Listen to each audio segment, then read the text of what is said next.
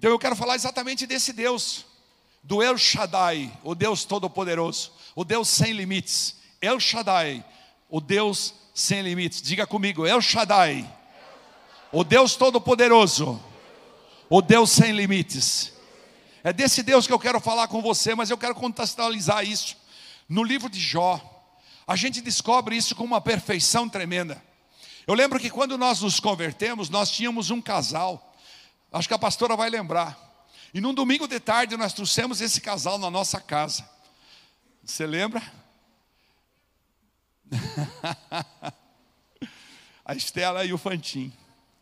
E nós lemos o livro inteiro, porque o pastor falou: é neste livro que você vai encontrar o poder sobrenatural do Deus tremendo do El Shaddai. E a gente tinha recém recebido Jesus e estava naquela fome de falar do Evangelho, né? cheio de problemas, claro, mas estávamos começando a caminhar e aquele é nosso amigo, né? Ela era uma gerente de uma empresa que nós tínhamos, que a pastora administrava, e então, eu vou, trazer ela aqui no tarde, nós lemos o livro inteiro, os 42 capítulos. Foi tremendo. Até hoje eles estão firmes na fé, graças a Deus. E eu quero contextualizar isso no livro de Jó para você. Porque precisa contextualizar na palavra de Deus. Porque está escrito lá no. Eu quero pegar um pedacinho do trecho do capítulo 5 de Jó. Mas antes, eu quero lembrar um pouquinho da história de Jó para você, para nós nos inserirmos na, na mensagem. Quero que você acompanhe comigo. Quem era Jó? Quem era Jó?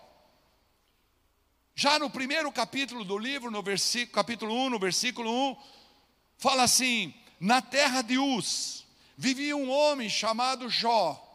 Era homem íntegro, justo, temia a Deus e evitava fazer o mal. Olha só, era um homem íntegro, justo, temia a Deus e evitava fazer o mal. Tinha ele sete filhos e três filhas. E possuía sete mil ovelhas, três mil camelos, quinhentas juntas de boi, quinhentos jumentos, e tinha muita gente a seu serviço, era um grande empregador. E a palavra termina esse versículo falando: era o homem mais rico do Oriente. Diga comigo, era o homem mais rico do Oriente. Então esse era o Jó. Quando chega no versículo 8, Deus fala de Jó para Satanás. No versículo 8 disse Deus então, disse o Senhor a Satanás: Você reparou meu servo Jó? Não há ninguém na terra como ele irrepreensível, diga comigo, irrepreensível, íntegro, homem que teme a Deus e evita o mal. Irmãos, diga isso de novo comigo, mas diga com amor para nós entender bem isso aqui, porque é importante você entender que muitos de nós são exatamente assim. Diga assim: irrepreensível, íntegro, homem que teme a Deus e evita o mal. No entanto, diga comigo, no entanto, Jó passou por situações difíceis. Jó passou por dois ciclos completos, duas grandes provações. Jó passou por dois processos de tragédia na vida dele, e nós passamos também, não há como Deus não fazer assim conosco. Deus é grande, sobrenatural, tremendo, e eu e muitas vezes nós não entendemos. Então Deus pega nesse testemunho bíblico um homem que era o mais rico homem do Oriente e desafia Satanás a ir tocar nos bens dele. Esse é o primeiro grande desafio. E nessa primeira vez que passou essa tragédia na vida dele, ele perdeu seus dez filhos e todos os seus bens materiais. Bom, até aí tudo bem, Satanás falou: olha aí, ó, quando você chega no capítulo 2 do livro de Jó, só para você entender o contexto desse homem, Satanás volta diante de Deus e fala para ele: tá bom, você tomou os bens dele. Mas ele diz assim no versículo 3 e no versículo 4: Disse então o Senhor a Satanás: Reparou meu servo Jó? E Deus repete para ele: Olha só, ele não há ninguém na terra como ele, irrepreensível, íntegro, homem que teme a Deus e evita o mal. Ele se mantém íntegro. Deus dá um testemunho para Deus falar aqui, ó, tá vendo Satanás? Deus, ele se mantém íntegro, apesar de você me haver instigado contra ele para arruiná-lo sem motivo. E aí Satanás responde para Deus: pele por pele, um homem dará tudo que tem por sua vida.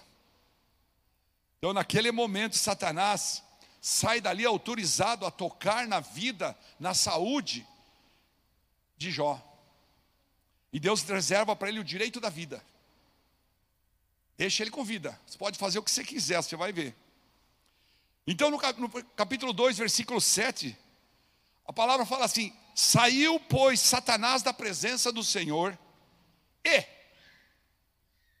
afligiu Jó com feridas terríveis, da sola do pé ao alto da sua cabeça. A palavra narra isso profundamente, dizendo que Jó foi, se colocou dentro de uma, uma, uma redoma de cinzas. Devia ter uma fogueira lá, então ele tirou aqueles restos de uma, de uma queima antiga e ficou no meio da fogueira para que, com o cheiro das cascas de suas feridas da lepra, ele não atraísse moscas, não atraísse mosquitos. O cheiro fedor ficou ali. E diz a palavra que ele pegou um caco de pedra, um pedaço de tijolo e um pedaço de telha que seja, e ele ficou coçando as feridas dele. Então nós estamos diante de uma história do homem mais rico do Oriente que perdeu todos os seus bens. Muitas vezes a gente perde um carro de um valor até às vezes a gente fica, pronto, Deus não existe. Muitas vezes a gente perde um dinheiro num negócio, a gente fala, Deus não existe. A gente perde um emprego, a gente fala, Deus não atende um clamor do nosso coração, qualquer coisa, ser Deus aí, conversa de pastor. Mas Deus afligiu Jó com toda essa situação, não só nas finanças dele, mas também na saúde dele. Deixou ele completamente ao ponto que a mulher dele chegou para ele e falou para ele: Cara, amaldiçoa esse teu Deus aí. Larga a mão desse teu Deus, cara. O que você quer com esse teu Deus? Mas Jó tinha um processo plantado que você está plantando quando você vem na igreja, quando você vem servir, quando você vem orar na segunda-feira, quando você vem na quarta-feira, você começa a fazer amigos.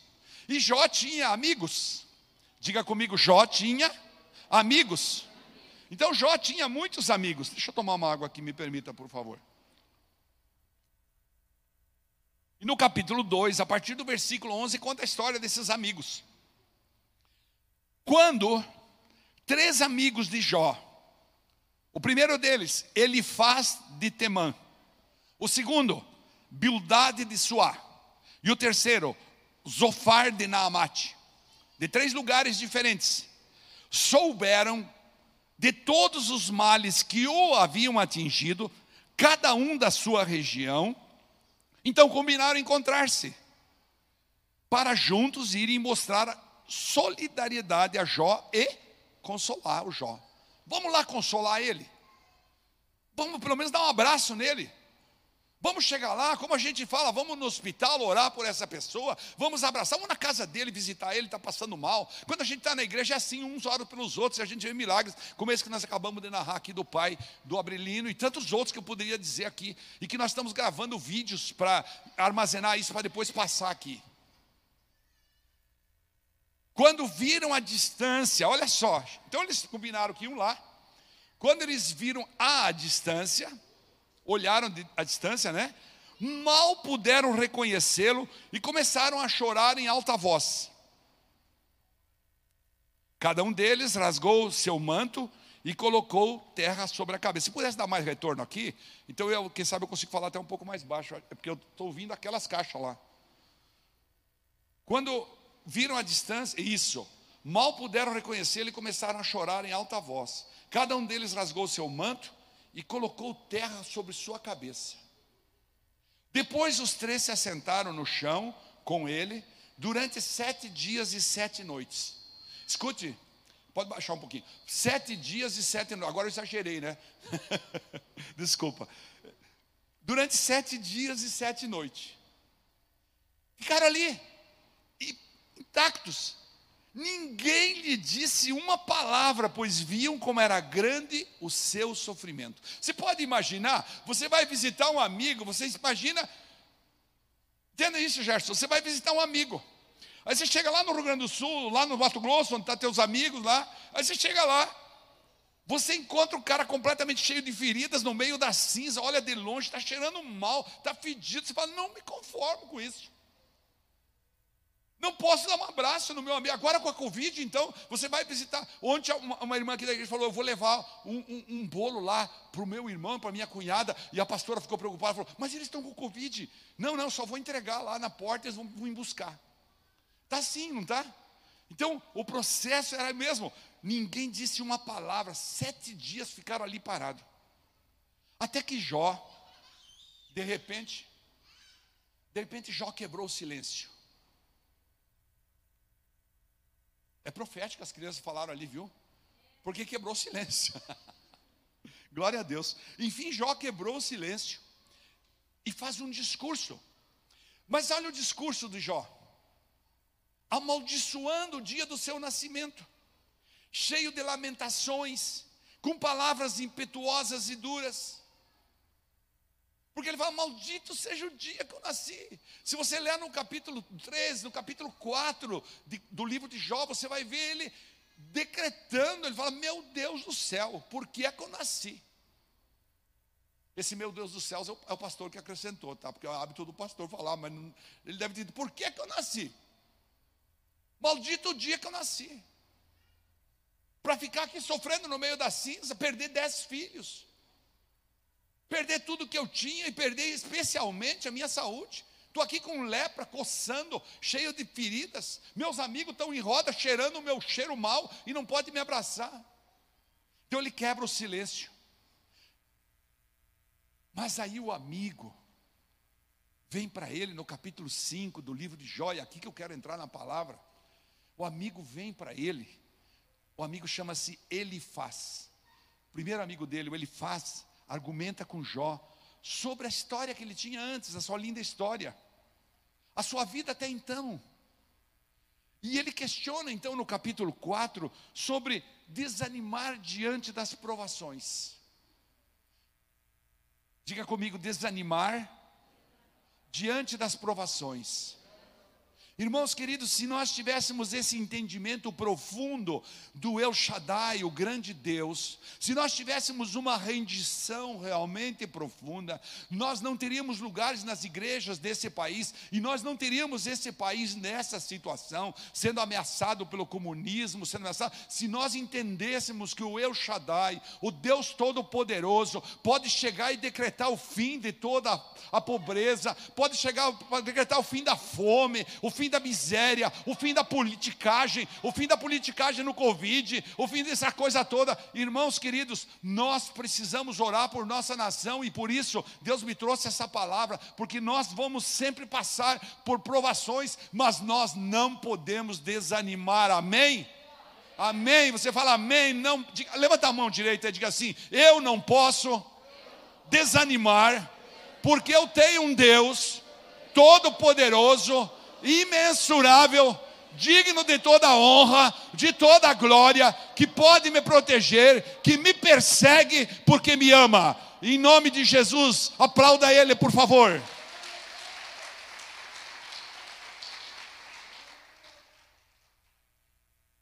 Irmãos, teologicamente, ele faz, argumenta sobre entender quanto Deus, o El Shaddai, que é poderoso o quanto Ele é poderoso, e quanto esse Deus é de imensurável, imensurável capacidade sem limites, o El Shaddai sem limites.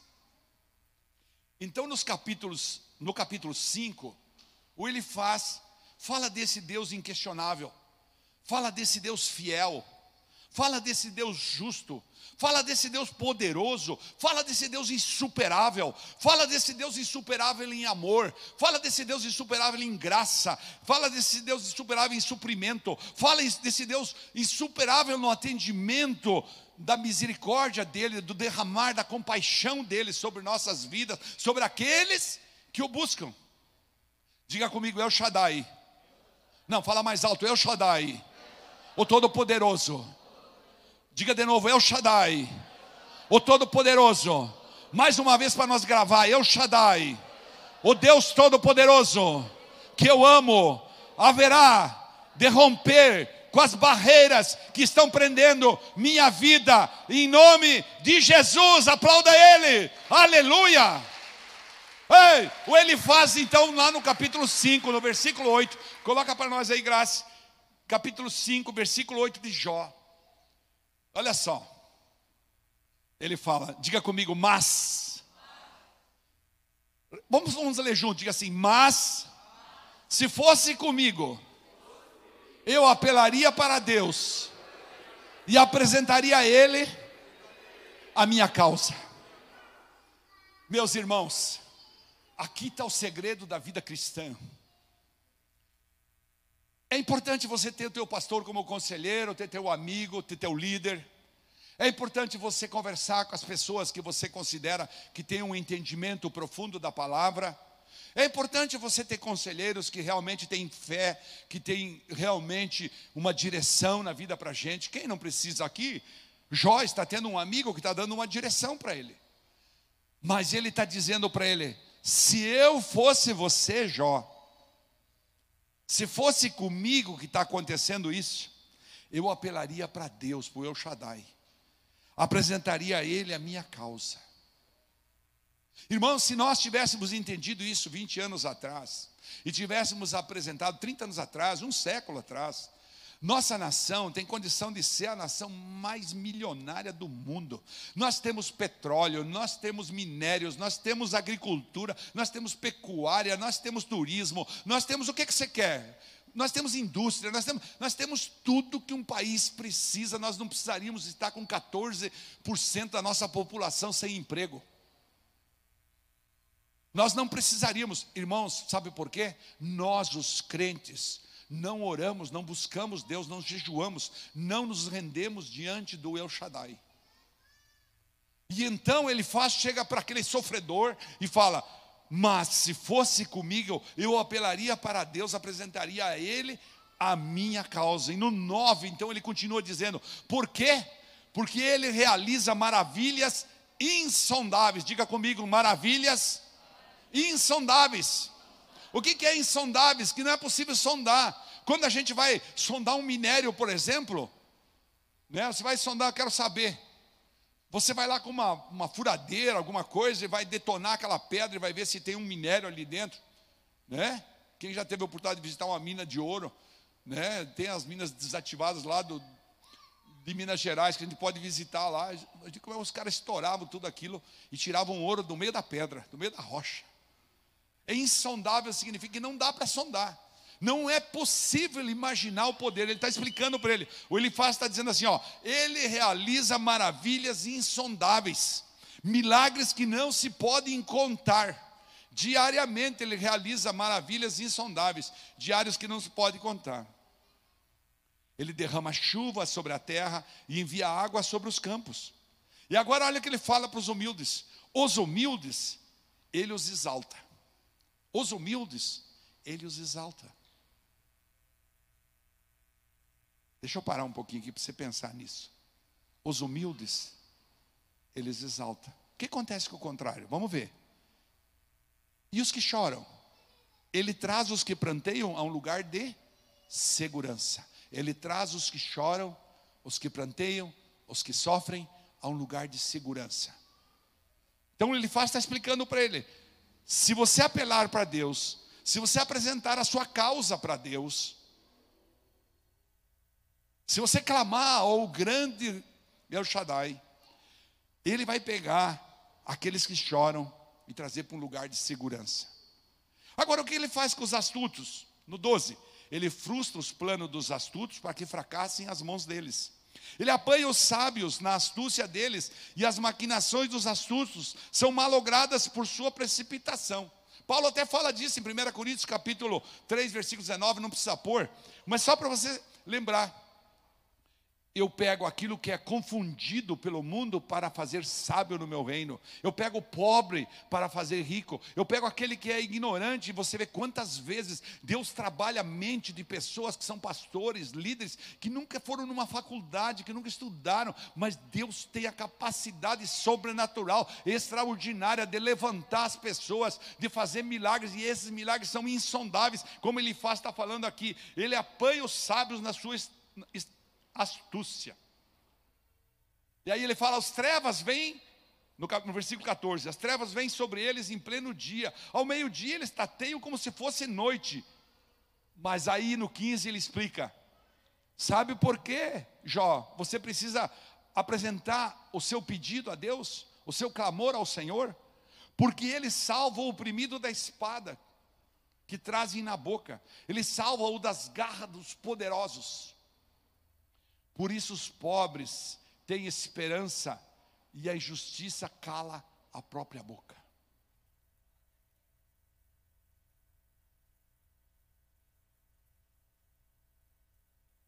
Ele, ele faz, então, está dizendo para o Jó, vamos resumir isso aí. Pare de ser tolo, porque o homem bom sempre será liberto. Apresenta teu, teu pedido a Deus. Pare de ser tolo e ficar lamentando aí. Ele está dizendo: olha aqui, ó, não questione Deus sobre justiça. Deus não se questiona sobre justiça. Deus não se questiona sobre esperança. Pare de ser tolo. Escute, sabe o que faz o, fala o capítulo 11 de Jó? Ele fala assim: é mais fácil nascer um ser humano de uma jumenta do que um tolo ter sabedoria. Pensa que grave que é isso.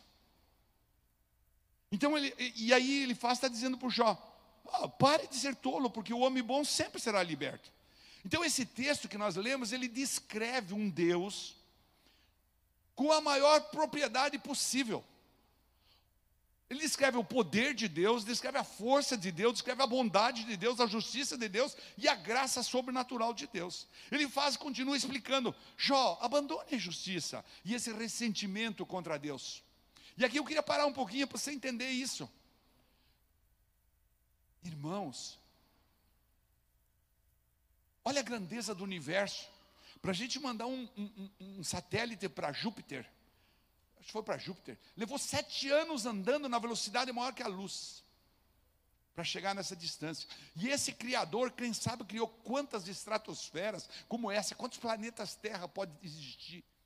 Esse Criador dos céus e da terra que te sonhou, que te escreveu no livro da vida, que sonha com você, para que você seja um homem que glorifique o nome dEle, uma mulher que glorifique o nome dEle aqui na terra, que te deu um propósito na vida, que te fez porque te ama, que te fez vir para o Evangelho, porque sabe que quer te dar vida eterna com Ele. Esse mesmo Deus criou quantos universos nessa distância. Então, quem somos nós para manter ressentimento? De um Deus desses. Você ter ressentimento de alguém que te bateu no carro e dizer para ele, bah, agora vou ter que perdoar. Ou alguém que te ofendeu de uma forma dura. Às vezes na própria igreja, a gente precisa perdoar. Perdoar faz parte da vida. Eu sempre digo, cristão fica com prejuízo.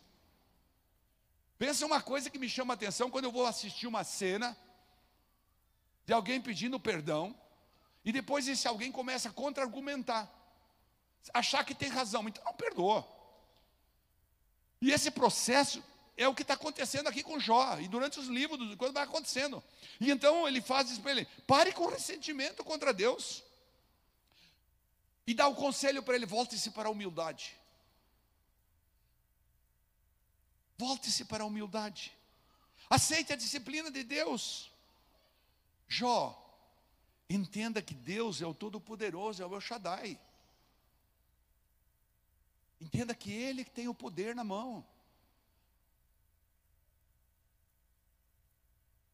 E então esse Deus, Se você pode entender até aqui, é um Deus sem limites. Pode vir aqui pedir louvor, por favor. É um Deus sem limites. Irmãos queridos, Deus, diga comigo, Deus é um Deus sem limites. Aonde, pastor? Sem limites no amor. Ele ama incondicional.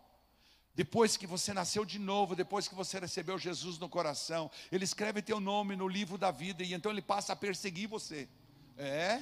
Ele passa a perseguir com amor para te cuidar. Ele coloca os desafios como ele colocou na vida de Jó. Jó passou por dois ciclos. O primeiro ele perdeu tudo, o segundo ele perdeu até a saúde. Mas lá no capítulo 42, você vai ver que o amor de Deus prevalece, porque Jó então entendeu que ele precisava orar, que ele precisava se curvar diante de Deus. E então ele se humilha e clama a Deus pelos seus amigos que estavam ali. E quando ele clama a Deus pelos seus amigos, Deus devolve a saúde para ele e Deus devolve o dobro de tudo que ele tinha. Fala a palavra. Tudo que ele tinha, já era o homem mais rico do mundo, mas Deus fez do zero o extraordinário. Então, aqueles que às vezes estão indo à falência, estão pensando, não, mas não há possibilidade. Assim, assim, há esperança para os feridos. Diga comigo: há esperança para os feridos, há esperança para os falidos há esperança para os machucados, há esperança para os perdidos, há esperança para aqueles que pensam que, que de, de repente já não há mais nenhuma lógica, porque esse Deus é imensurável, ele não é o Deus da lógica, ele não é o Deus do ordinário, ele é o Deus do extraordinário, ele não é o Deus do natural, ele é o Deus do sobrenatural. Você pode aplaudir ele nesse lugar, oh, requetereche, é no amor, no amor, que ele é sem limites, é na graça, a graça dele, irmãos. A graça de Deus é sem limites. A prova é que depois que Ele te escolheu e você tiver arrependimento no teu coração, Ele vai te dar vida eterna e acabou. Ele vai te dar vida eterna. Nós estávamos discutindo hoje, nossa teologia barata lá, nós estávamos discutindo na hora do almoço com a nossa filha Ana Carolina. Será que Judas foi para o céu? Quem pode dizer?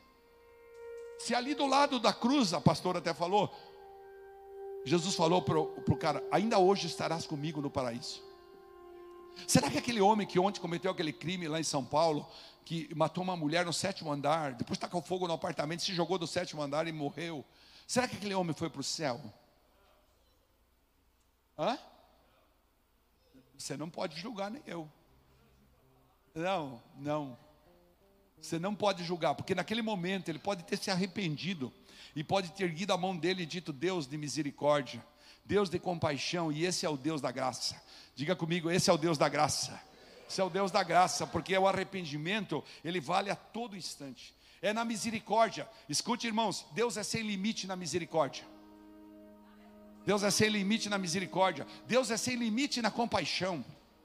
Jesus, quando foi fazer os milagres dele, tirar os cegos, por exemplo, você pode ler na Bíblia, está escrito assim: ó, e Jesus, cheio de compaixão, cheio de compaixão, tocou nele, e ele ressuscitou. E Jesus, cheio de compaixão, tocou nele e ele passou a ver. Jesus, cheio de compaixão, chegou naquele cara que estava 38 anos esperando ali naquele, naquela, naquela, naquela, naquela piscina, sei lá o que, que era aquilo, né? É. E daí ele, ele chega e diz para ele: Você quer andar? Sim, tanque de Bethesda. Foi lá onde nós fomos no ano passado. Então, ó, tanque de Bethesda, obrigado. Então, eh, o cara estava ali 38 anos. Jesus, cheio de compaixão, fala a palavra, chegou e disse para ele: Levanta e anda. Pegue tua maca, põe nas tuas costas e vai. Jesus, cheio de compaixão, chega para aquele cara que levaram na casa dele, abriram a casa de Jesus em Cafarnaum, jogaram o cara lá dentro. Olha só que coisa incrível. O cara desceu por, pelo telhado. E Jesus fala para ele: Teus pecados são perdoados. Aí os, os fariseus falam: Quem é esse para perdoar pecado? Fala, não, só para você saber. Além de perdoar os pecados, eu vou dizer para ele: Pegue tua cama e anda. Com misericórdia, com compaixão. Esse é o Deus sem limite, é o Deus da compaixão. Tá bom, mas isso aí é lá no tempo da Bíblia, não, irmãos. É agora que está acontecendo. Você acabou de escutar aqui o que está acontecendo hoje.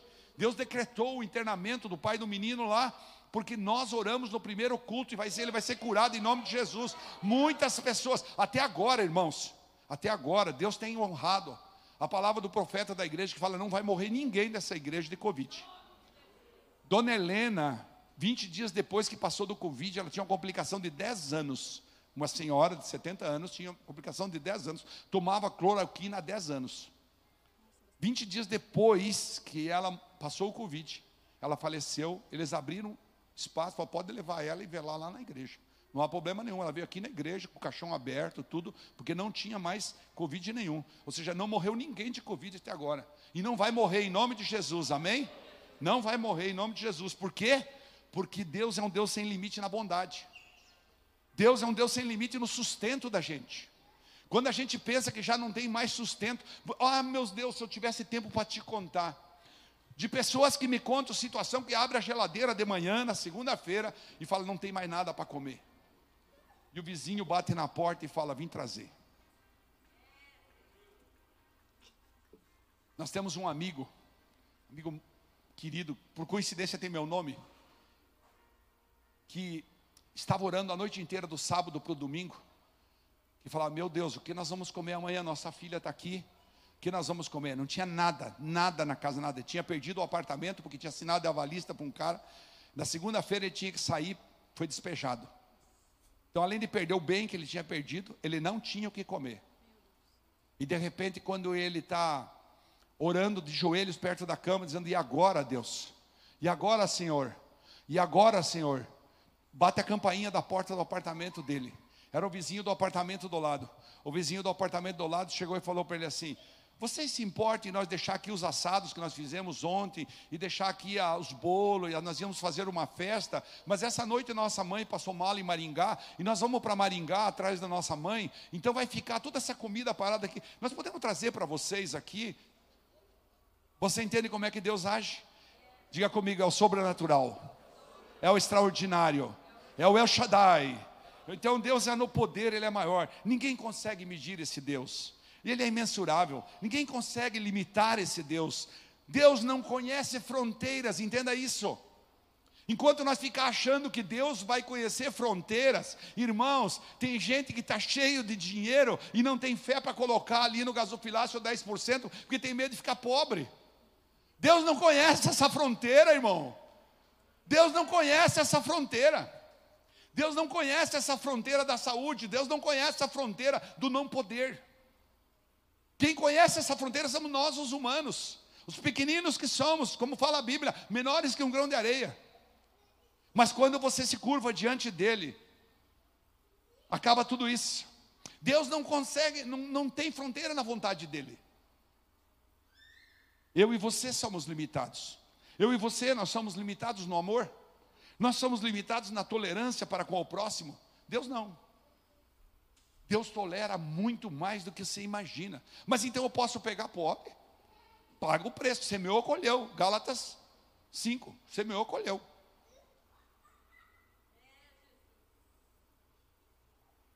E na minha paciência, então? Eu sou extremamente limitado. Na minha coragem, sou limitado. Na minha força, sou limitado. No meu sustento, eu sou limitado. Na minha fraqueza, eu me abato. Mas Deus é insuperável. Quando nós estamos fracos, é justamente nesta hora que Deus tem a oportunidade de nos levantar e sustentar. Quando você está fraco, é que Ele é forte. Quando você está perdido, é que você vai encontrá-lo.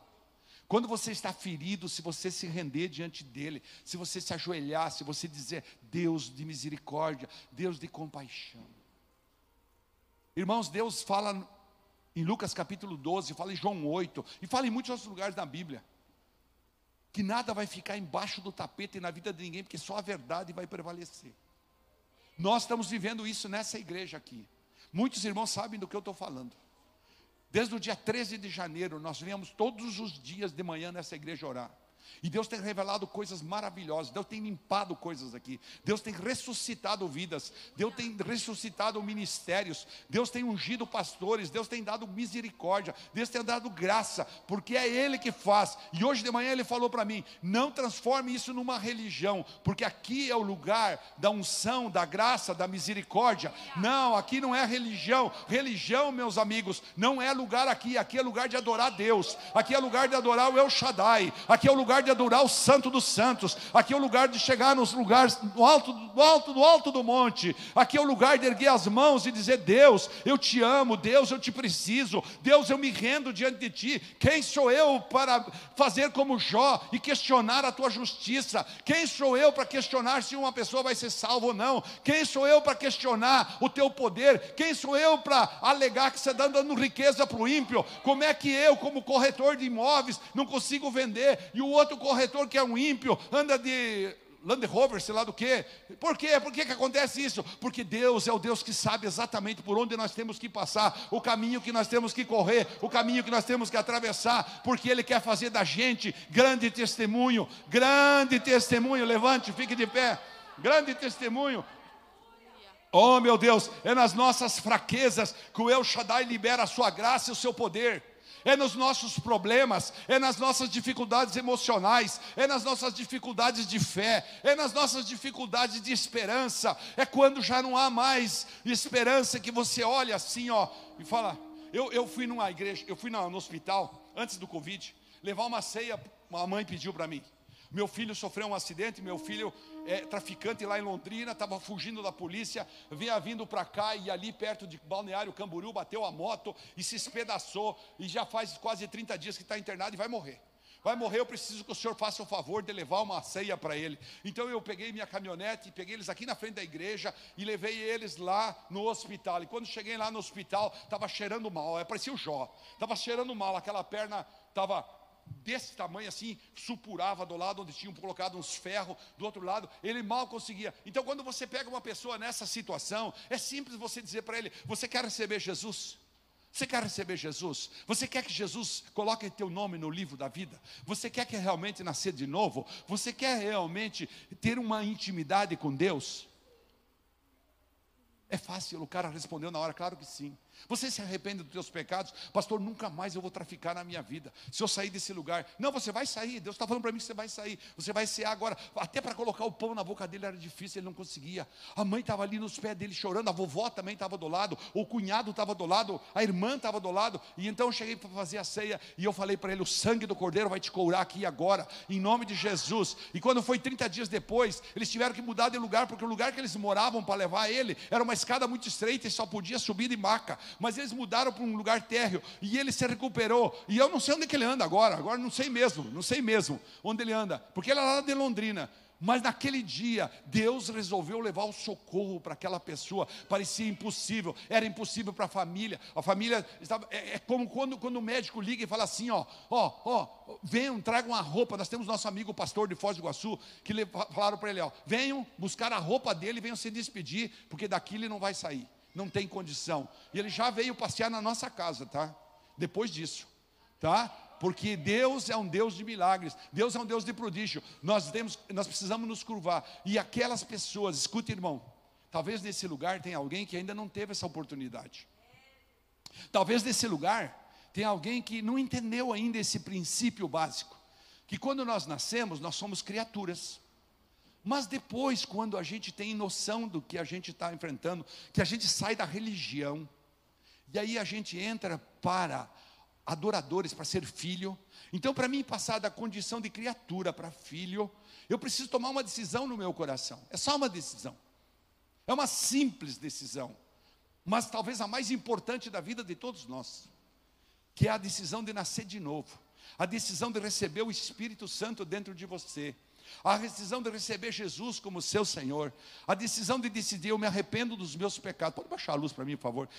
Eu me arrependo dos meus pecados. Eu me arrependo daquilo que eu fiz até agora, porque eu quero adorar o El Shaddai sem limites. E eu quero ter essa presença do Espírito Santo aqui dentro. Aquilo que a gente cantou no começo do culto, o reino de Deus, como disse o Muriel, está dentro de cada um de nós. Mas para estar dentro de nós, nós precisamos fazer uma oração. Nós precisamos confessar Jesus como nosso Senhor, como nosso Salvador. No Evangelho de João, no capítulo 3, havia um cara chamado Nicodemos, um conhecedor profundo, diríamos assim, uma autoridade, um promotor de justiça daquela região. E Nicodemos foi na calada da noite, falam que foi 11 horas da noite, ele foi procurar Jesus para ele entender isso. E Jesus disse para ele, Nicodemos, necessário é nascer de novo. Como assim? Eu vou entrar na barriga da minha mãe, Senhor? Não. Você vai nascer da água e do Espírito. Mas como que eu nasço do Espírito? Você declara: Jesus, tu és o meu Senhor. Eu declaro que hoje eu te recebo no meu coração como meu Senhor. Será que tem alguém aqui essa noite que não teve a oportunidade de fazer essa oração ainda?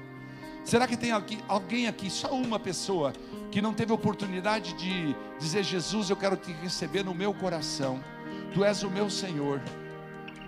Tem alguém aqui que quer receber Jesus? Tem alguém que ainda não teve essa oportunidade? Que maravilha. Se tem alguém aqui, recebe, levanta a mão assim, só para o pastor identificar. Você vai ficar onde você está, no seu lugar. Nós não vamos pedir para você sair do seu lugar. Tem alguém que quer receber Jesus? Amém. Todos nós já somos filhos, já nascemos de novo. Então, essa noite, nós podemos declarar ao Senhor a nossa humildade com o nosso coração e declarar: Deus, Tu és o grande Senhor eu reconheço a tua graça sobre minha vida. Eu reconheço que tua graça pode me tirar de lugares inimagináveis, que tu és insuperável, que tu és imensurável. Eu reconheço, eu reconheço. Eu sei que sempre posso contar com você. Eu sei que sempre posso contar com o teu amor. Eu sei que eu sempre posso contar com a tua bondade. Por isso, Senhor, essa noite, essa noite, eu quero te adorar nesse lugar. Fale com Ele essa noite. Esse é o momento que você vai declarar a graça dele sobre sua vida. A graça dele sobre sua vida. Vem Espírito Santo. Vem Espírito Santo. Derrama da tua graça. Derrama da tua graça.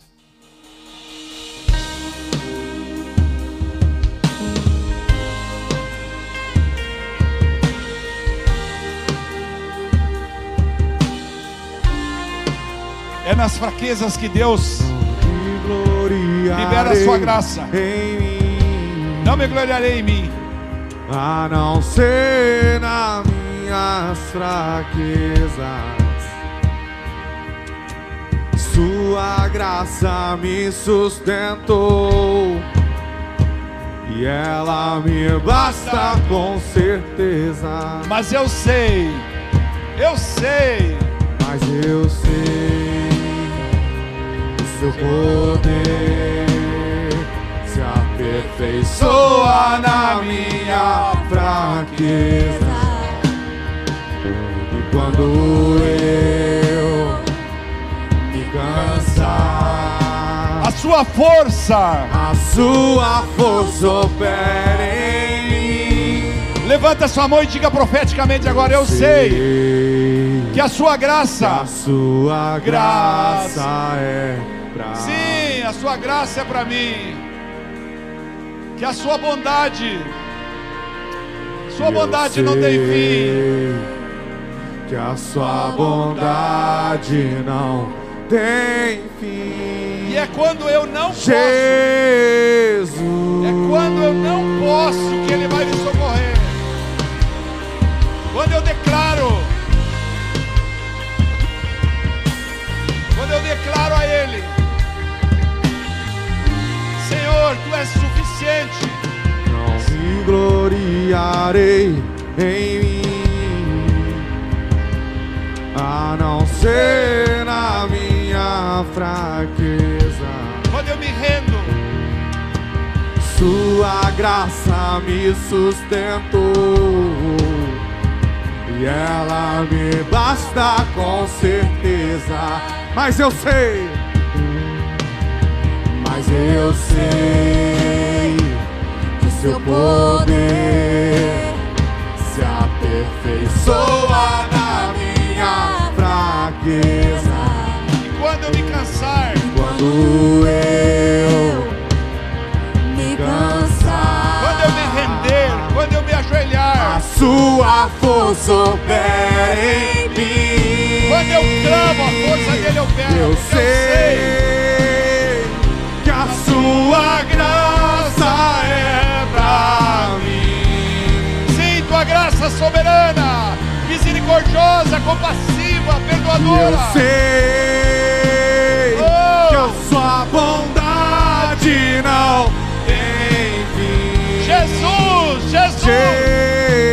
Jesus, eu sei que a sua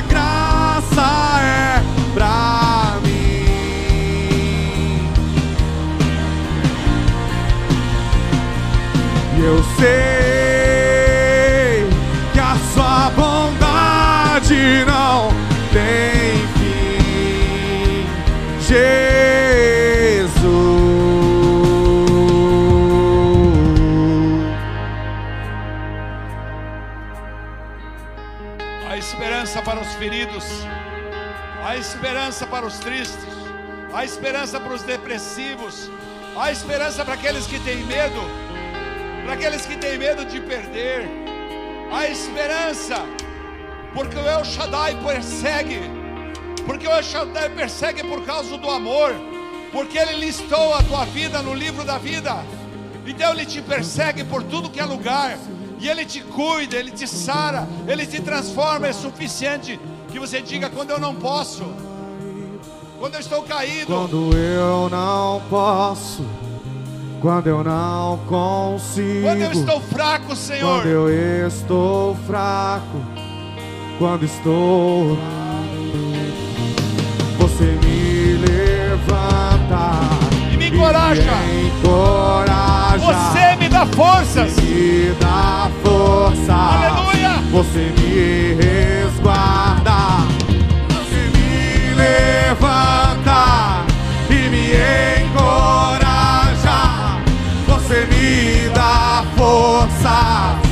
Você me resguarda. Eu sei que a sua graça é pra mim. Sim, é para mim a tua graça. Eu sei, eu sei que a sua bondade não. Declaramos mais uma vez a graça, a graça que nos alcança. Eu sei que a sua graça é envolve no Senhor. Oh,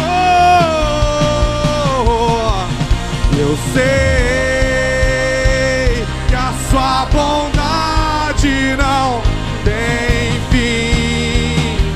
Jesus, quando eu não posso, quando eu não quando eu não consigo, quando eu estou fraco, quando estou e vem Jesus, você me levanta e me encoraja. Você me dá força.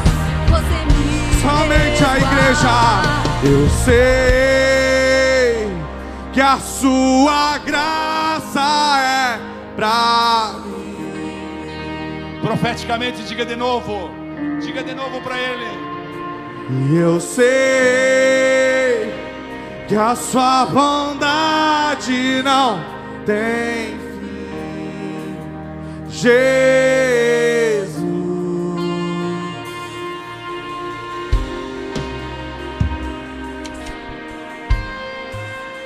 Nada, irmãos, nada nem ninguém consegue superar esse Deus.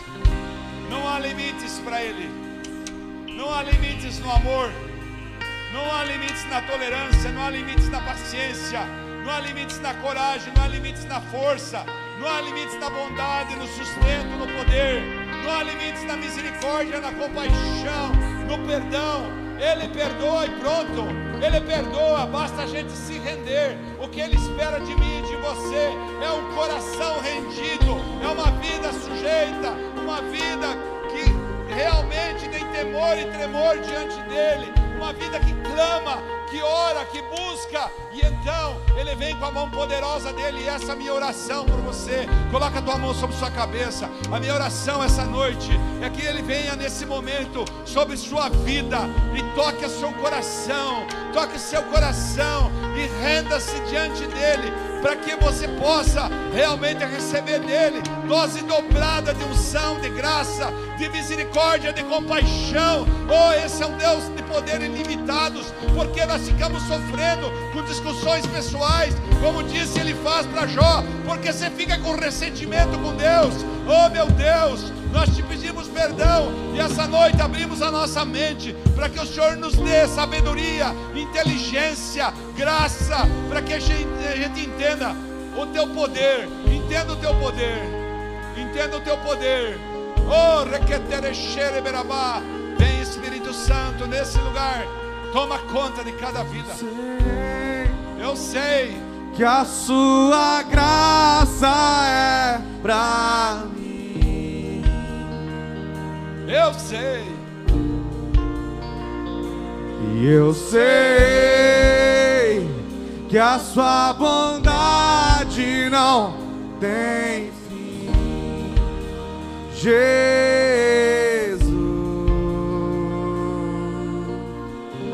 Tu és insuperável, Deus. Tu não conheces fronteiras no amor. Tu não conheces fronteiras no perdão. Tu não conheces fronteiras no sustento. Tu não conheces fronteiras do milagre, do prodígio, da maravilha. Como disse ele faz para Jó, são insondáveis os milhares e milhares de milagres. Estarmos reunidos aqui essa noite já é um milagre extraordinário. O Senhor ter nos tirado do lugar que nos tirou, o Senhor ter nos trazido nos transformado em adoradores em espírito e verdade. Nada ninguém consegue superar a Ti. Por isso nós essa noite declaramos nossa submissão. Declaramos que precisamos de Ti. Precisamos do Teu amor. Precisamos da Tua esperança para os nossos corações. Nós queremos uma vida sujeita à Tua vontade. Nós queremos entrar no centro do Teu coração e conhecer a Tua vontade bem no centro do Teu coração. Sentir o toque, sentir o bater do Teu coração pulsar, sentir o cheiro Teu e pedir derrama graça sobre nossa vida. Derrama misericórdia para que o orgulho, para que a soberba, para que nossa pequena fé cresça e orgulho desapareça, para que nossa fé cresça e a soberba desapareça, para que nós possamos, Pai, humildemente, como disse ele faz para Jó, humilhe-se diante de Deus e conquiste a glória. Essa é a tua promessa, por isso nos humilhamos essa noite na tua presença, para que o Senhor derrame glória sobre nossas casas, sobre nossas vidas. Irmãos, coloca as tuas duas mãos para frente, o pastor vai abençoar você. Que você possa experimentar, que você possa experimentar o exercício da graça do Senhor na tua vida. Que você possa praticar nessa semana essa soberania do El Shaddai sem limites. Que você possa testemunhar a glória do Senhor na tua vida. Foi para isso que Ele te fez. Foi para isso que Ele te fez, que Ele te criou e te trouxe até aqui. Para que você testemunhe a glória dEle. Entenda o propósito, Ele não te fez para ficar rico, Ele não te fez para criar filhos, Ele não te fez para desfrutar na carne, Ele não te fez para desfrutar nada, Ele te fez para você viver no Espírito de Romanos 8, de Gálatas 5, Ele te fez para você entender, para você entender que você é a glória dEle viva nessa terra, você é a glória dEle viva nessa terra, por isso, viva o sobrenatural, viva o extraordinário de Deus. Que Deus te abençoe e te guarde. Que Deus coloque tua mão poderosa sobre você, sobre sua família, sobre seus filhos. Que Deus cure as doenças que você está buscando cura. Que Deus restaure suas finanças. Que Deus dê para você. Mas que tudo isso tenha um propósito. Que tudo isso tenha um propósito. E o propósito terá que ser glorificar o nome dEle. Tenho dito diariamente para a equipe de louvor, para a equipe de obreiros dessa igreja. Isso aqui só existe para glorificar o nome dele. Essa esquina da 218 é para glorificar o nome do Senhor. Oh, teu nome seja glorificado. Senhor, eu te peço. Abençoa cada irmão nesse lugar. Que a graça do Senhor Jesus Cristo, irmão. Irmã querida, que a graça do Senhor Jesus Cristo, o amor de Deus e a comunhão do Espírito Santo sejam sobre todos vocês, todos, todos vocês, em nome de Jesus. E a igreja diz: se Deus é por nós, agindo Deus, Deus é bom, toda hora. Vão em paz, Deus acompanhe, não esquece do cachorro quente. Deus abençoe vocês. É o Espírito Santo a fazer a obra aí. Eite, leque terecheiro,